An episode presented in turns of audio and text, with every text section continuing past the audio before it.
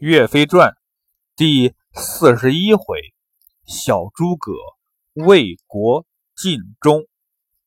话说那哈密池被小诸葛路灯识破，割了鼻子逃回大营，见到金兀术。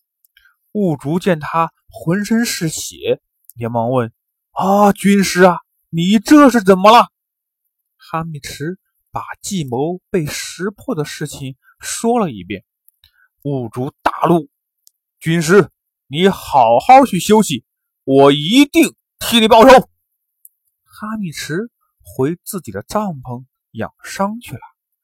半个月过去了，哈密池的鼻子伤口已经长好，可是没有了鼻子实在太难看了，只好用木头做了个假鼻子安在脸上。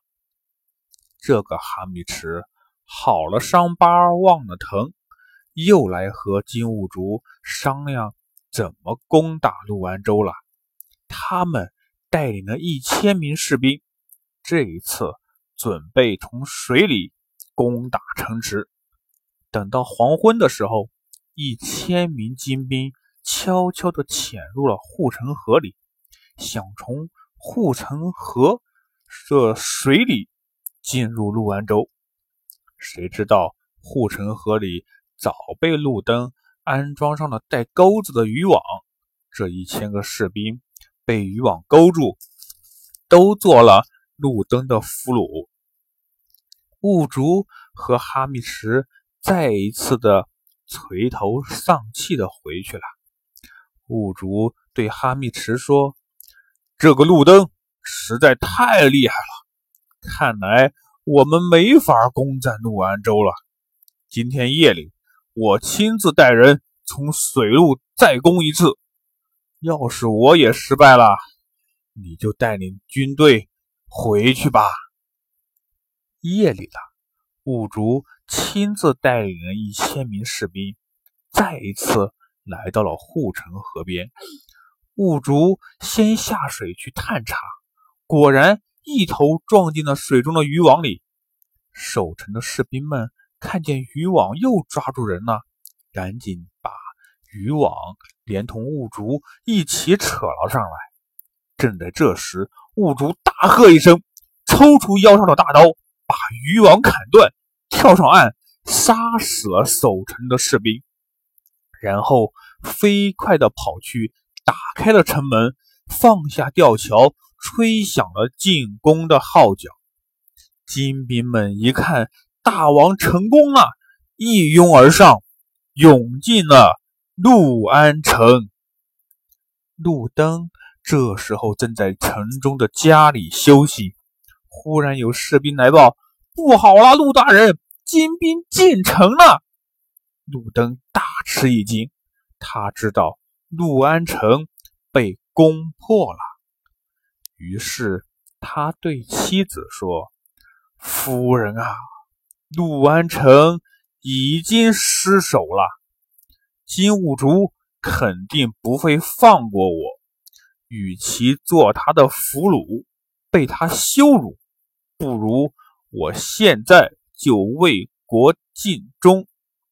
陆夫人一看丈夫这是要自杀呀，就对路灯说：“我们两人夫妻一场，生死与共。”我愿意和你一起去死，只可怜我们刚出生的孩子。他又向孩子的乳母说：“我和陆大人死后，只有这个孩子放心不下，就拜托你把他抚养长大了。你要好好的对待孩子，你就是我们夫妻俩的大恩人呐。”说完，路灯夫妻两人。以身殉国。那些家丁看到陆大人和夫人已经死了，都四散逃命。乳母也赶紧收拾东西，带着路灯的孩子准备逃走。正在这时，雾竹骑马冲了进来，抓住乳母，问他：“你是什么人？怎么在这里？路灯了？”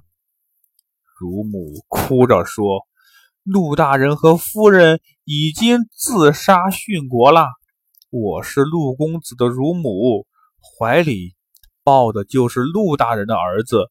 求求你饶了我们吧，大王，饶命啊！兀竹听了，心里也是十分的可怜，说道：“原来是这样啊！那路灯也算是一条好汉。你放心，我敬佩路灯，绝不会对他的后代赶尽杀绝。我会把你和这个孩子送回金国。”当成我自己的孩子养大。正说着，哈密池走了过来，就问：“这个孩子是哪里的？”兀竹把事情的经过告诉了他。哈密迟咬牙切齿地说：“大王，你把这个孩子给我，让我摔死他，报我被割鼻子的仇恨。”兀竹劝他。两军打仗，各为其主。如果你抓住个奸细，肯定也不会轻饶。